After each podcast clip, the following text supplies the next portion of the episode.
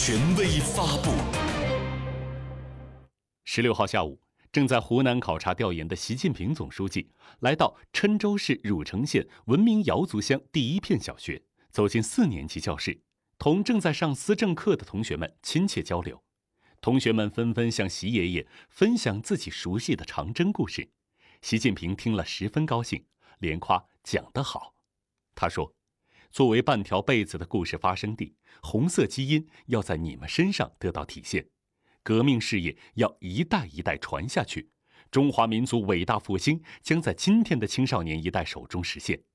他把同学们比作小树苗，将来会长成中华民族的参天大树。希望同学们好好学习，天天向上，努力成长为社会主义建设者和接班人。